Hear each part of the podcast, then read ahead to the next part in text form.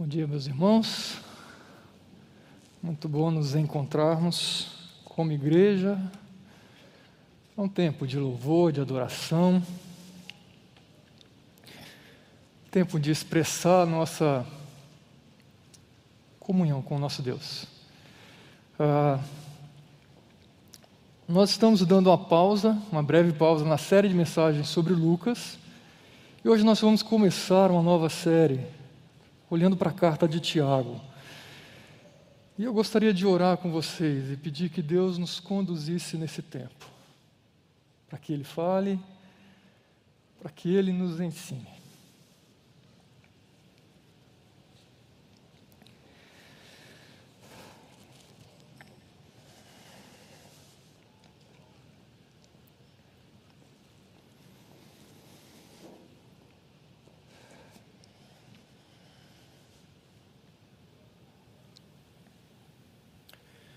Senhor, nós nos colocamos diante de Ti, Pai. Ansiosos por aprender, desejosos por ver o Senhor agir em nossa vida, certos, ó Deus, de que a Tua palavra sempre nos ensina. Que seja o Senhor realmente que nos conduz e que nos dirige nesse tempo. Essa é a nossa oração, Deus, em nome do Teu Filho amado. Amém.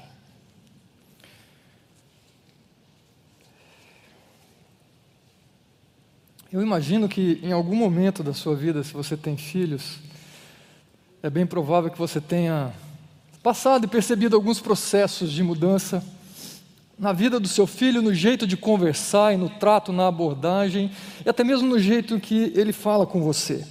Pelo menos em casa nós percebemos isso claramente, as fases na vida dos nossos filhos e que tem mudado constantemente. Né? Tem aquela fase que a gente fala, os filhos ouvem, ah, às vezes sem entender, simplesmente obedecem, vão lá e fazem, às vezes levam a bronca, uma dura e já obedecem. Há momentos que ah, crescem um pouco mais e eles começam a observar e perceber um pouco mais as coisas e entender um pouco mais as coisas e eles não apenas ouvem e obedecem, mas eles observam, e em alguns momentos eles vão perguntar: mas por quê? Mas e você? Você não fez diferente?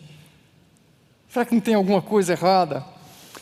E depois passa mais algum tempo e você percebe que outras mudanças vêm. Eles não apenas questionam alguma coisa, mas em alguns momentos eles vão realmente nos confrontar e até mesmo nos apontar onde exatamente estamos errando e qual é a postura bíblica diante disso. E aí nós percebemos, e espero que percebamos, que a nossa fé para os nossos filhos, que a nossa fé diante dos nossos amigos, que a nossa fé em qualquer lugar que nós estivermos, ela não pode estar desconectada da nossa prática. E é isso que Tiago, de certa maneira, vai trabalhar sobre uma fé que é importante que ela seja prática, que a fé na prática. E a gente percebe que, puxa, como é bom estudarmos as Escrituras, como é maravilhoso ah, abrirmos a palavra e entendermos, e conhecermos a história, conhecermos os princípios. Mas será que temos parado somente por aí? Será que é isso que Deus espera de nós sermos conhecedores? Tiago nos ensina e nos exorta, e vai nos exortar exatamente a olhar para isso de uma maneira diferente nós entenderemos e espero que, que caminhemos nessa direção para compreendermos que a nossa fé ela não pode se limitar somente ao cognitivo, ao teórico. A fé exige prática daqueles que a professam. A nossa fé no Senhor Jesus Cristo, aquilo que nós lemos, aquilo que nós professamos crer, tem que nos conduzir a uma prática, a uma conduta coerente. Não podemos ser cristãos simplesmente teóricos. Talvez você possa puxar da sua memória algumas situações em que você se deparou com o conhecimento e a prática talvez entrando em conflito. Talvez algo mais recente, período de declaração de imposto de renda, você conhece o que a Bíblia fala sobre tentação, você conhece o que a Bíblia fala sobre honestidade, e de repente, naquele momento de fazer a sua declaração, você se depara com o seu conhecimento e uma tentação de agir de uma maneira diferente. Ou talvez aquele conhecimento que nós temos sobre Deus, sobre a teologia divina, sobre o cuidado de Deus, sobre a provisão de Deus.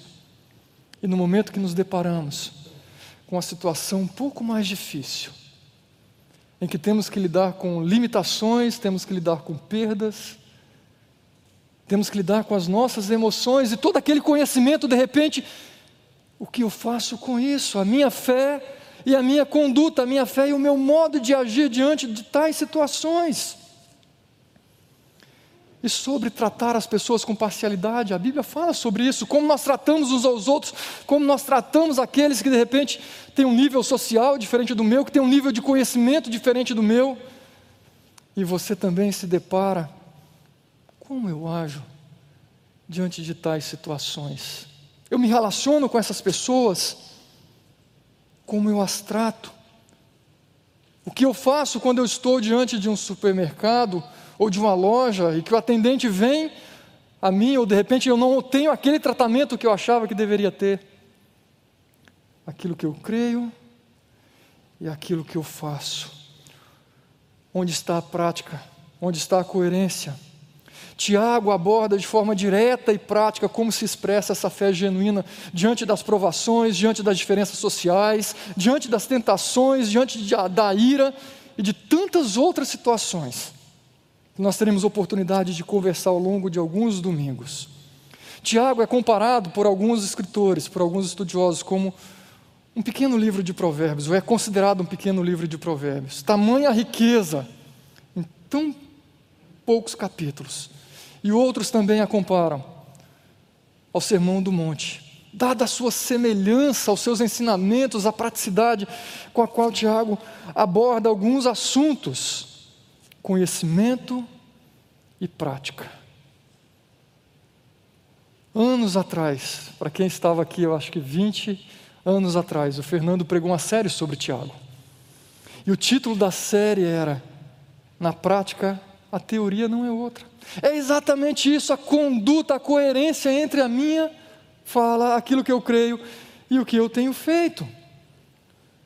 E sendo assim, com isso em mente, Deixa sua Bíblia aí aberta, seu aplicativo aberto, Tiago, capítulo 1, e vamos seguir e descobrir o que, que nós temos para aprender ao longo dessa carta. Tiago, capítulo 1, versículo 1, nos diz o seguinte: Tiago, servo de Deus e do Senhor Jesus Cristo, às doze tribos dispersas entre as nações, saudações. E hoje, de um modo específico com vocês, eu quero olhar para esse versículo e chamar a sua atenção para pelo menos três observações. Eu quero gastar um pouco de tempo nessas três observações que nós percebemos nesse versículo, Tiago, falando sobre a sua autoria, sobre para quem ele escreve essa carta e a maneira como ele se apresenta. Vamos lá para a primeira observação sobre a sua autoria. De imediato, quando começamos a ler Tiago, servo de Deus e do Senhor Jesus Cristo. Fábio, é óbvio, o autor é Tiago. Ok. De fato, o autor dessa carta é Tiago. Mas quando olhamos para o Novo Testamento, nós encontramos, será que somente um Tiago? Que Tiago é esse? Observe o texto de Lucas, capítulo 13, capítulo 6, de 13 a 16. Ao amanhecer, chamou seus discípulos e escolheu doze deles, a quem também designou como apóstolos Simão, a quem deu o nome de Pedro, seu irmão André, Tiago, João, Filipe, Bartolomeu, Mateus, Tomé, Tiago, filho de Alfeu, Simão, chamado Zelote, Judas, filho de Tiago, e Judas Iscariotes, que veio a ser o traidor. Somente nesses, nesse texto, nós nos deparamos aqui com três Tiagos. O Tiago, ao lado de João, Certamente que o irmão de João, nós temos o Tiago, filho de Alfeu, esse primeiro Tiago é o filho de Zebedeu, já vamos olhar um pouquinho mais sobre isso. Tiago, filho de Alfeu, e temos um Tiago aqui que é pai de um discípulo chamado Judas. Mas vamos lá. Mateus capítulo 13, versículo 55. Me parece que surge um outro Tiago aqui. Não é este o filho do carpinteiro? O nome de sua mãe não é Maria? E não são esses os seus irmãos Tiago, José Simão e Judas. Observe que eu trago aqui mais um quarto nome, um quarto Tiago aparecendo na história, e esse Tiago aqui, ele é o irmão de Jesus. Olha como o texto começa: não é este o filho de carpinteiro se referindo a Jesus, o nome da sua mãe não é Maria, E não são estes os seus irmãos Tiago. E aí temos quatro Tiagos nessa história, em apenas dois versículos que eu coloco aqui para lermos. Que Tiago de fato então é esse? Quem são esses Tiagos? Eu quero trouxe alguns elementos aqui para tentar nos ajudar a compreender e identificar quem são esses Tiagos. Esse primeiro Tiago que aparece é o filho de Zebedeu. Não vou ler todos os textos que eu menciono, pelo menos que eu coloco aqui, que vocês vão poder ver, e em momento oportuno vocês podem estudar cada um deles. Mas sobre esse Tiago, filho de Zebedeu, nós encontramos o seguinte: olha, ele é um dos doze discípulos, conforme a lista que nós lemos. Mateus capítulo 10, versículos 2 a 4, também nós vamos perceber que ele é irmão de João. Em Marcos capítulo 3, nós vamos perceber que eles são chamados de Boanerges, os filhos de trovão. Tanto Tiago quanto esse João. Um pouco mais à frente, nós vamos perceber também que ele tornou-se parte daquele grupo de discípulos que fizeram parte de um círculo mais íntimo de Jesus, que eram os amigos mais próximos. Lembram lá? Pedro, Tiago, João. Em outra referência, nós vamos perceber que ele é justamente aquele que solicitou para Jesus um lugar privilegiado, um lugar de honra no reino. E quando nós olhamos lá para Atos, nós vamos perceber que esse Tiago, filho de Zebedeu, ele foi um dos primeiros mártires ali. Tempos depois da morte de Estevão e vem a perseguição, ele também é um desses que sofreu e que morreu. Alguns elementos, alguns fatos que nos ajudam a entender e situar esse Tiago ao longo da história. Mas o segundo Tiago é o Tiago, filho de Alfeu. Mais uma vez, um dos doze discípulos. Ah, em outro texto, ele também pode ser identificado como Tiago, sendo o mais novo, e alguns vão falar o Tiago menor, seja pela sua idade ou seja pela sua estatura. E basicamente são as informações que nós vamos encontrar. Nós não encontramos muito mais referências e ensinos ou aparições desse Tiago ao longo da história do Novo Testamento. Raramente ele vai aparecer, raramente ele é mencionado de uma maneira substancial, talvez se despontando como líder, como outros apóstolos também se despontaram. E vamos lá para o terceiro Tiago que a gente menciona, que aparece naquela primeira lista ali, que é o Tiago, pai de Judas. Basicamente é o que nós sabemos sobre ele. As duas menções que aparecem, tanto nesse texto que nós lemos, na lista dos discípulos, como também na lista dos discípulos ali em Atos, ele só aparece como Tiago, o pai de Judas. É o que nós sabemos. Agora, sobre Tiago, irmão de Jesus, o que nós encontramos? Ele foi mencionado como sendo irmão, nós encontramos ali o texto que nós lemos. Ele aparentemente, pelo que nós conhecemos, se você se lembra bem, ele não olhava para Jesus muito como aquela autoridade, como alguém respeitável, como o filho de Deus, ou como o Messias enviado. Em outro momento, ele aparece na lista das pessoas que são mencionadas para quem Jesus apareceu ali em 1 Coríntios capítulo 5, ele vai mencionando que Jesus apareceu e põe uma lista, e ele menciona especificamente Tiago, o seu irmão.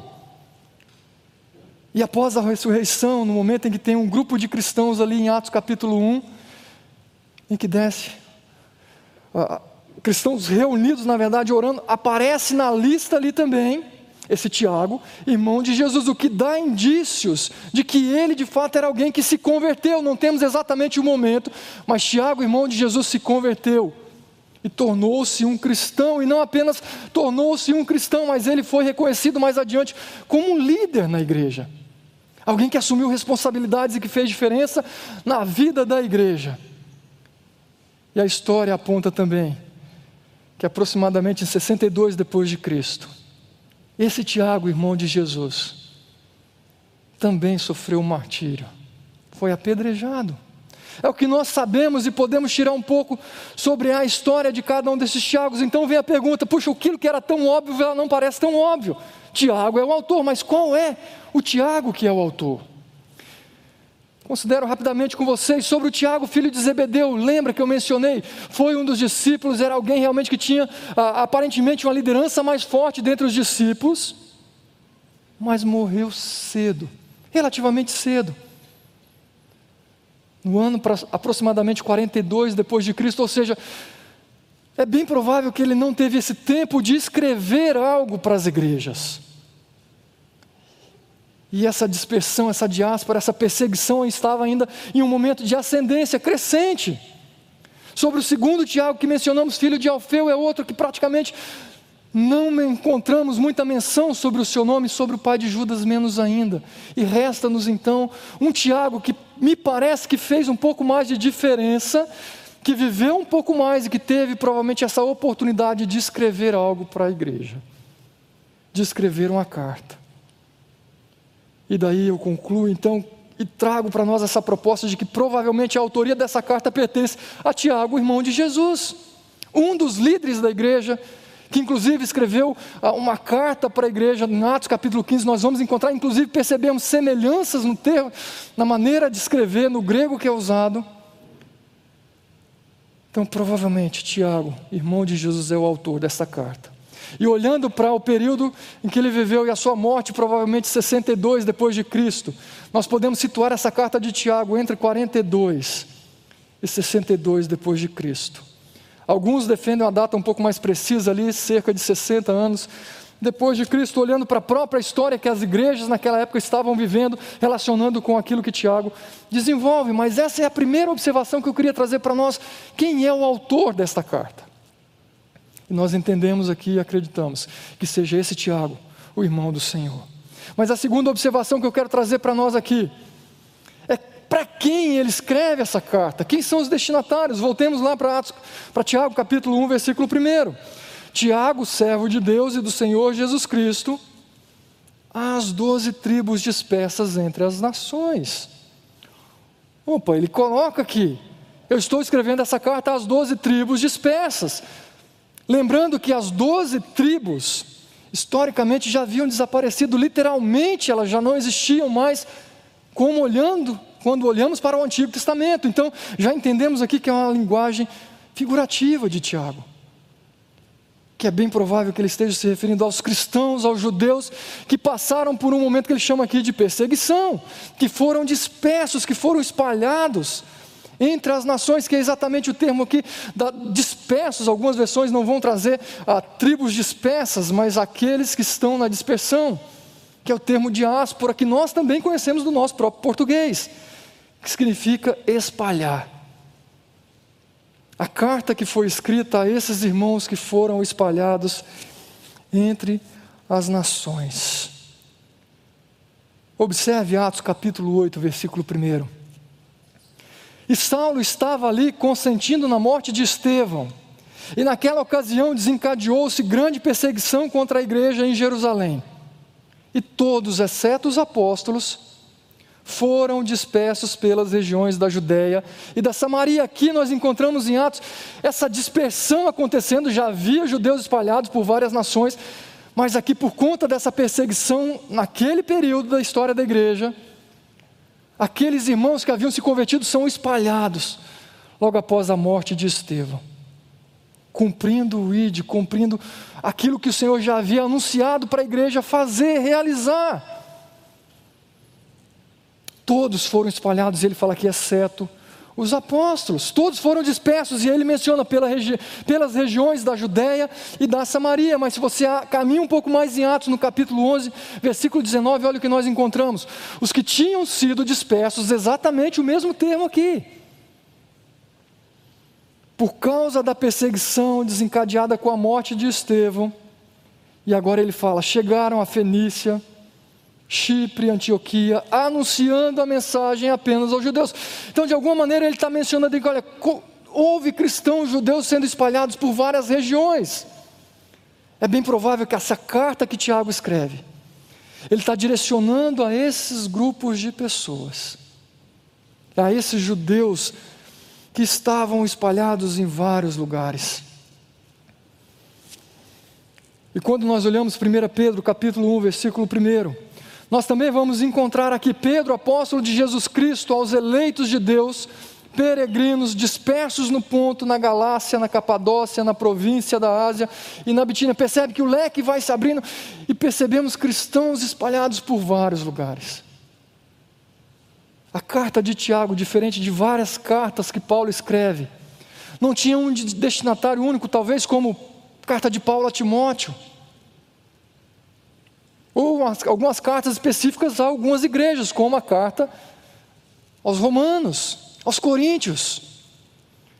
ela se assemelha mais a essa proposta de Pedro, que escreve para um grupo de irmãos em alguns lugares, em algumas regiões, mas Pedro é ainda um pouco mais específico do, do que Tiago, porque ele menciona algumas cidades, mas Tiago ele só fala espalhados pelas nações.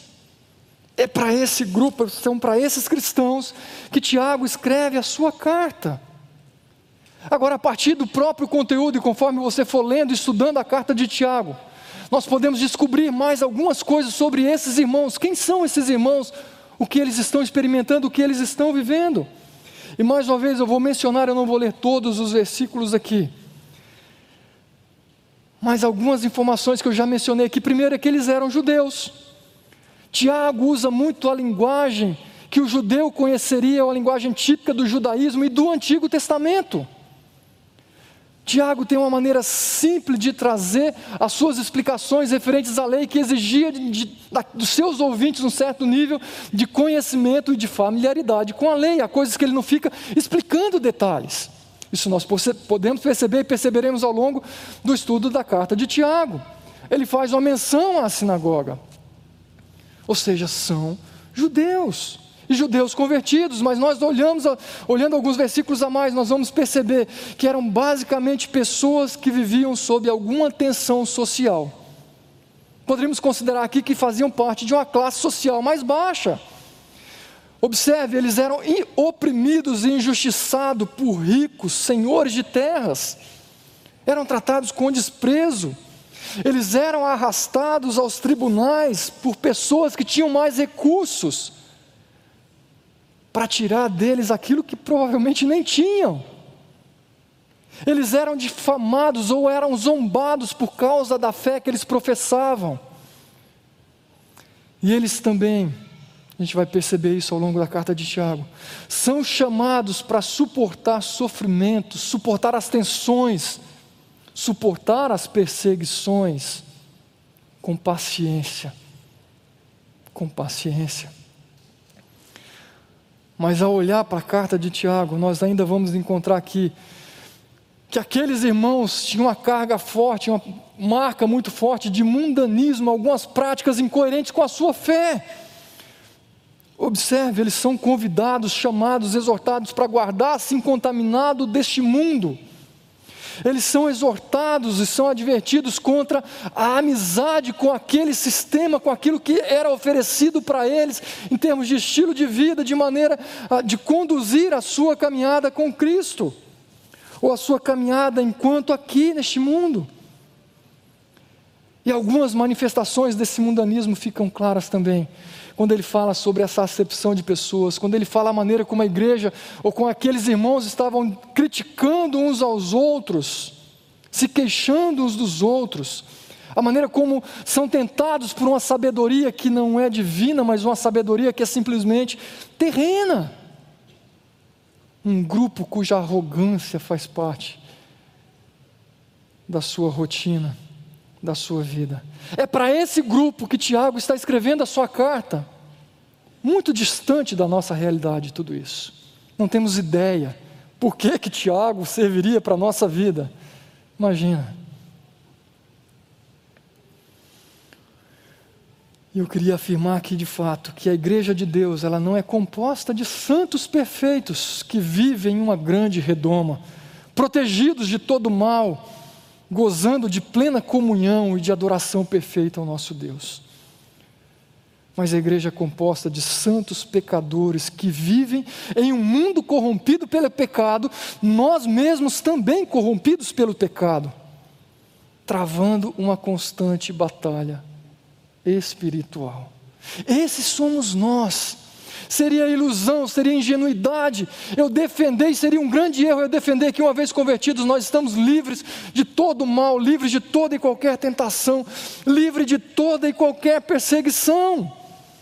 Bom seria se fosse isso. Bom seria. Mas observe João capítulo 15, versículo 20. Lembrem-se das palavras que eu lhes disse Nenhum escravo é maior do que o seu senhor. Se me perseguiram, também perseguirão a vocês. Se obedecerem a minha palavra, também obedecerão a de vocês. o Senhor já está anunciando para eles: escuta, eu sendo o Senhor, eu sendo o Messias, eu sendo o Salvador, o Filho de Deus, fui rejeitado, fui desprezado, fui perseguido, fui humilhado. Vocês também serão perseguidos, em maior ou menor proporção nós também vamos passar por isso. Nós também estaremos sujeitos aos sofrimentos e às perseguições que são advindas deste mundo, que são advindas daqueles que não fazem parte dessa família, que vivem no mundo, são guiados pelo mundo, estão debaixo do poder de Satanás.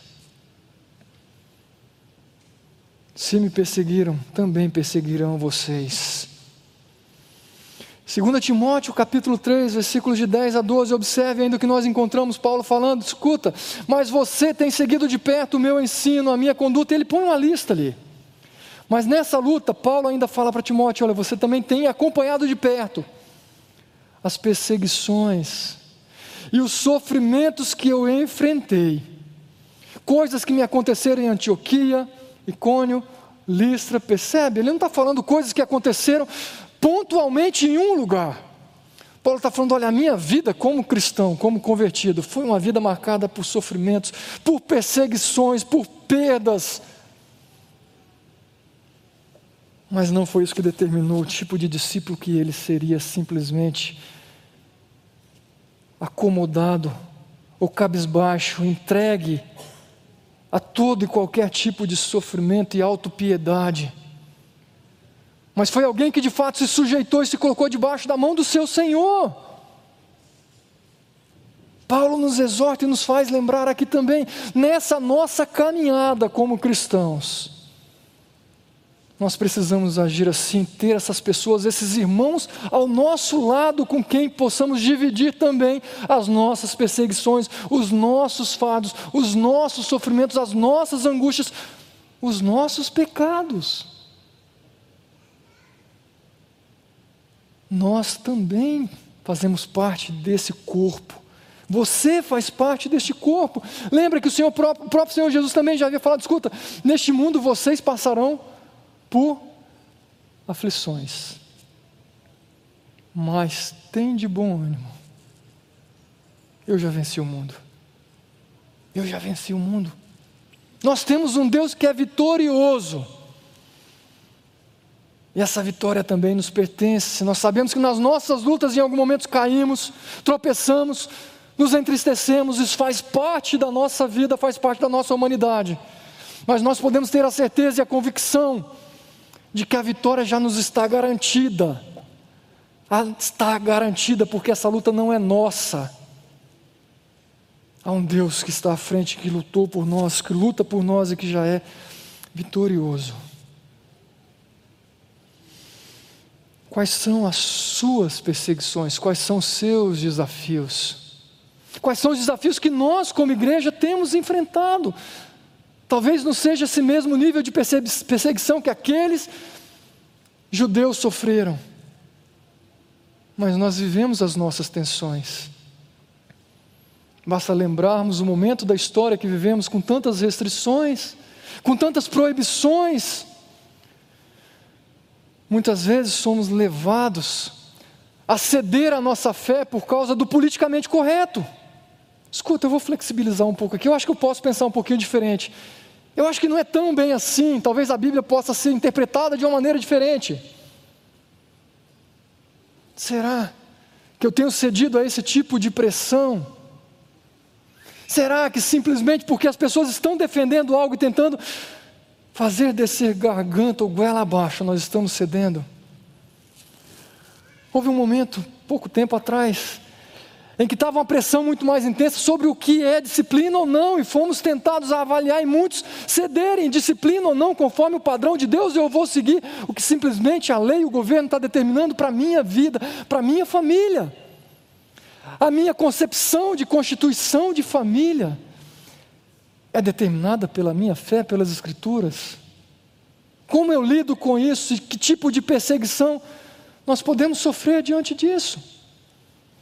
Talvez você sofra perseguição no seu trabalho, talvez na sua escola, talvez na sua casa.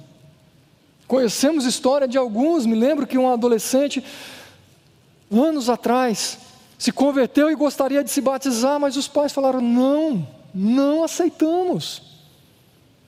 E eu me lembro que naquele momento a orientação foi: aguarde, ora, estaremos orando por isso. E chegou o tempo em que os pais falaram: Você pode se batizar. Possivelmente sofreu algum tipo de retaliação em casa, talvez alguns desprezos. Quanta chacota nós vivemos e ouvimos de vez em quando, alguns falando com desprezo sobre a nossa fé. Eu diria, gente, fichinha, café pequeno. Diante do nível de perseguição que temos irmãos sofrendo e passando, essa carta de Tiago foi escrita para mim, foi escrita para você. Independente do tipo de perseguição, mas foi escrita para mim e para você. Mas há uma terceira observação que eu quero atentar com vocês nesse texto.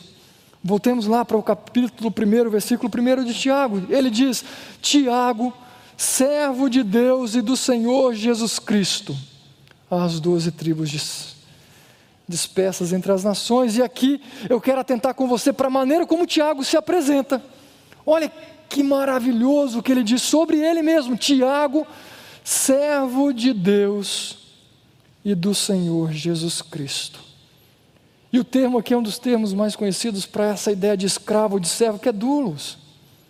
É aquele que não está sujeito somente à sua vontade, mas ele está, a sua vontade está sujeita às vontades do seu Senhor ele obedece às orientações, ele obedece aos comandos, ele está ali para servir ao seu Senhor. É alguém que não pertence mais a si mesmo, mas pertence ao seu Senhor, seja porque nasceu assim ou porque foi tornado assim. E nós fomos feitos desta maneira.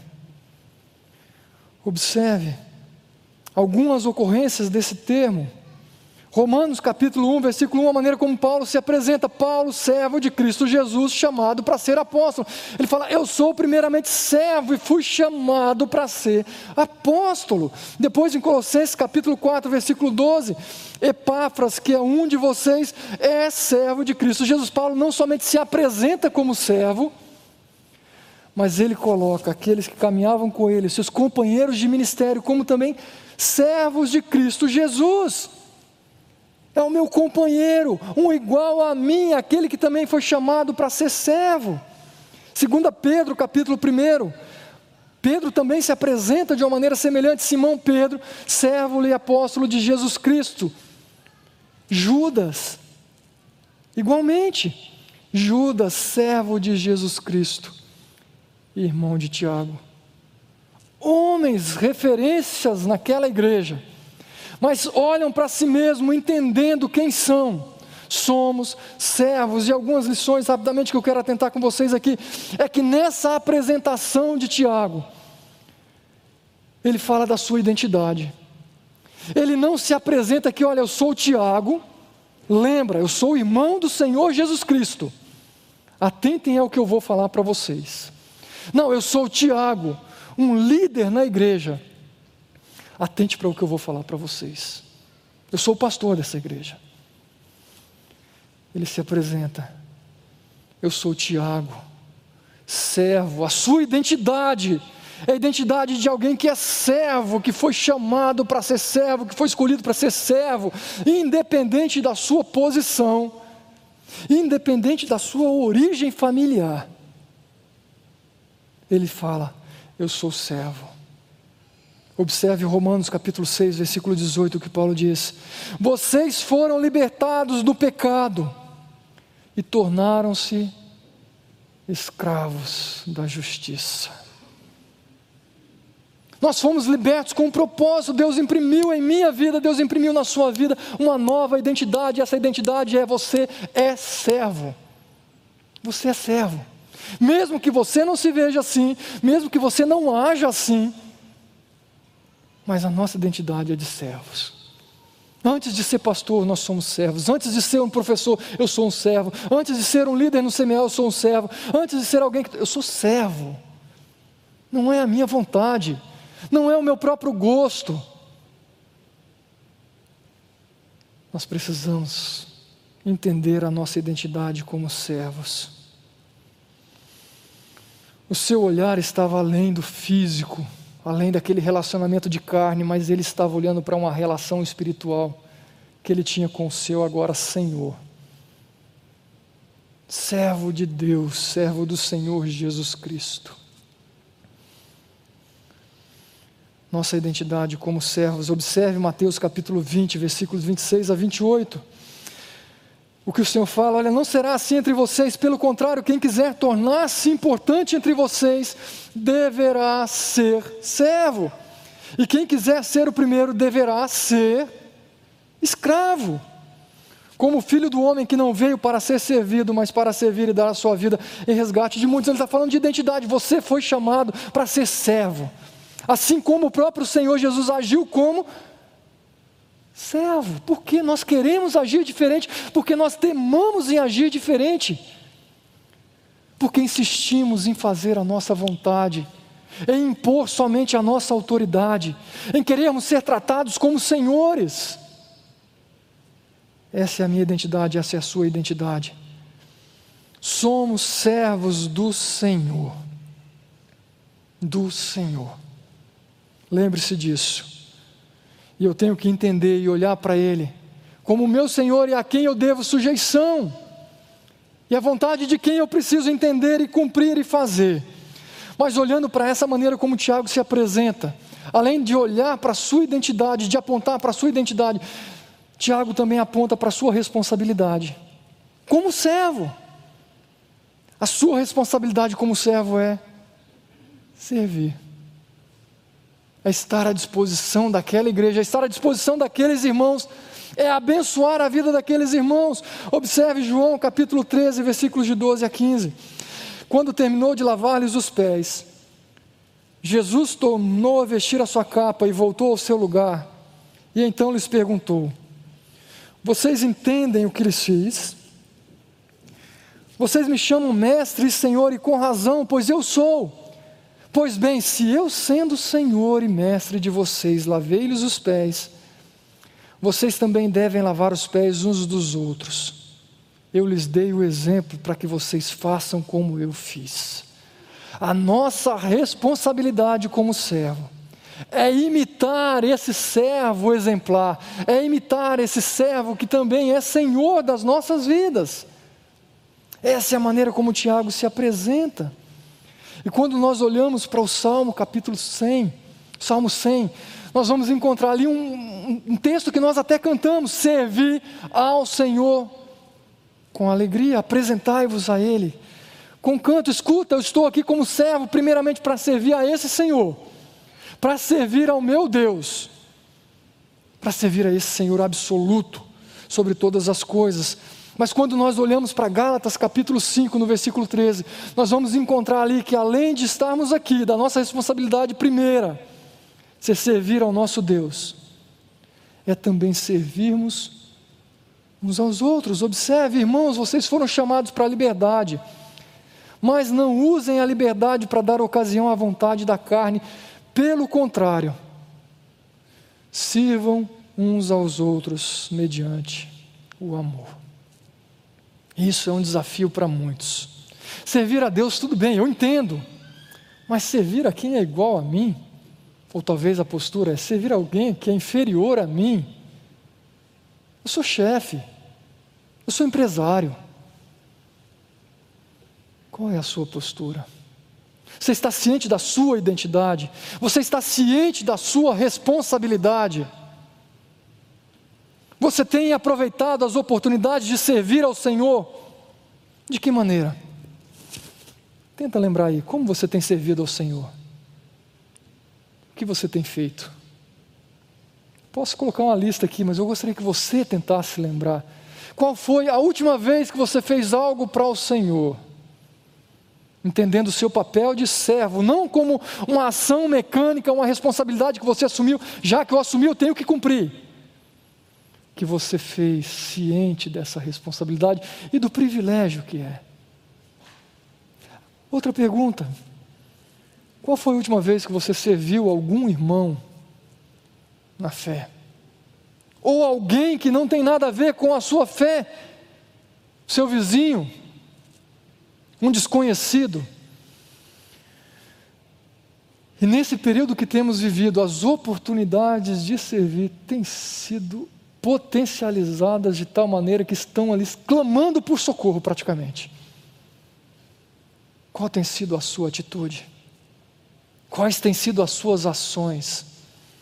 Escuta, eu estou disposto a servir, mas primeiro é o meu conforto, é a minha segurança. Eu preciso garantir a minha segurança. Você é capaz de garantir o quê? Eu sou servo. Eu sou servo. Eu não garanto nada. Estamos sendo enganados por nós mesmos, por uma falsa sensação de segurança, por uma falsa sensação de eu estou protegendo o meu patrimônio. Escuta, para quê? Quais são as oportunidades de servir que você tem tido? Tenta lembrar também qual foi a última vez a lista também poderia ser grande. Servir uns aos outros mediante o amor. Mas além de olhar para a identidade e apontar também para a responsabilidade, eu olho para essa afirmação de Tiago sobre si mesmo, apontando também para a nossa atitude. Mencionei algumas delas aqui, mas vamos lembrar Filipenses capítulo 2, que é um texto clássico que usamos e que lembramos quando falamos sobre servir e que fala exatamente sobre atitude. Observe, Filipenses 2, versículos de 5 a 7. Seja a atitude de vocês a mesma de Cristo Jesus, que, embora sendo Deus, não julgou por usurpação o ser igual a Deus, mas esvaziou-se a si mesmo vindo a ser servo, tornando-se semelhante aos homens, e a atitude que nós encontramos aqui do Senhor Jesus é de atitude de esvaziar-se, de parar de olhar somente para si, de parar de olhar somente para os seus direitos, de olhar para quem você acha que você é, mas Ele chama-nos aqui para uma atitude de humildade. Tiago fala: Eu sou servo de Deus e do Senhor Jesus Cristo humildade para reconhecer, humildade para descer uma posição considerada baixa, desprezada. Mas Tiago fala: Eu sou servo. A minha atitude, a sua atitude tem que ser semelhante à de Cristo. Já lemos, Senhor serviu, então vamos fazer igual. Embora sendo Deus, não considerou que o ser igual a Deus é algo que devia, ao qual devia apegar-se. Gente, às vezes nos apegamos a coisa tão, tão pequena, tão, tão tola, tão inútil. E perdemos esse privilégio de sermos e agirmos como servos, que é o que nós somos. Humildade mas quando olhamos para 1 Coríntios capítulo 4, nós encontramos aqui que essa atitude não é só de humildade, mas exige de mim, de você, uma atitude de fidelidade. Fidelidade a Deus, portanto, que todos nos considerem como servos de Cristo, percebe? Servos mais uma vez aparecendo, e encarregados dos mistérios de Deus. E o que se requer destes dispenseiros, ou destes encarregados, destes servos, é que eles sejam fiéis. Que eles sejam fiéis. É que eu não abra mão da minha fidelidade a Deus por causa de coisas pequenas, por causa de uma confrontação, por causa de uma perseguição, por causa de uma frustração. Não! Sejamos fiéis a Ele em tudo, em toda e qualquer situação. Paulo, quando escreve aos Colossenses, ele fala dessa nossa atitude de servir de uma maneira mais ampla. Ele fala: olha, tudo que vocês fizerem, façam de todo o coração, como para o Senhor. Não é para homens, não é simplesmente para o seu vizinho, não é simplesmente para o seu pai, não é simplesmente para sua mãe, não é simplesmente para a igreja. É para o Senhor, sabendo que receberão do Senhor a recompensa da herança. É a Cristo Senhor a quem vocês estão servindo. Você tem consciência disso? É algo que precisamos lembrar constantemente. Aquilo que eu creio, aquilo que eu professo crer, e a maneira como eu ajo em todas as situações, com todas as pessoas. Em toda situação, em toda pessoa. É exatamente isso, não é com algumas pessoas em alguns momentos. Porque é a Cristo Senhor a quem eu estou servindo. Nós somos escravos, servos, não por necessidade, não por força. Vamos lá, primeiro por vontade de Deus, mas também por escolha, por entendimento, por compreensão de quem somos e de quem é o meu Senhor. E eu quero concluir esse nosso tempo de reflexão, olhando para a palavrinha final que Tiago usa quando ele diz no versículo 1, Tiago, servo de Deus e do Senhor Jesus Cristo, às doze tribos dispersas entre as nações, e ele diz: saudações. Isso era uma maneira grega comum de saudar, de cumprimentar. Saudações. Mas quando olhamos para o termo e o seu significado um pouco mais amplo, a palavra aqui é rairo, que é a ideia de, de graça, de alegria, e eu imagino que Tiago aqui também poderia estar dizendo: escuta, eu sou Tiago, servo de Deus e do Senhor Jesus Cristo, às doze tribos dispersas entre as nações, regozijai-vos, alegrai-vos.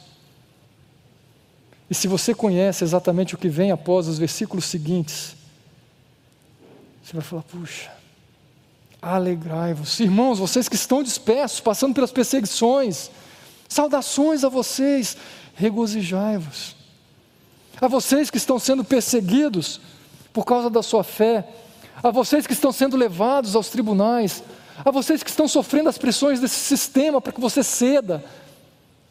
Alegrai-vos, regozijai-vos. Saudações. Essa é a carta que Tiago escreve para mim, essa é a carta que Tiago escreve para você.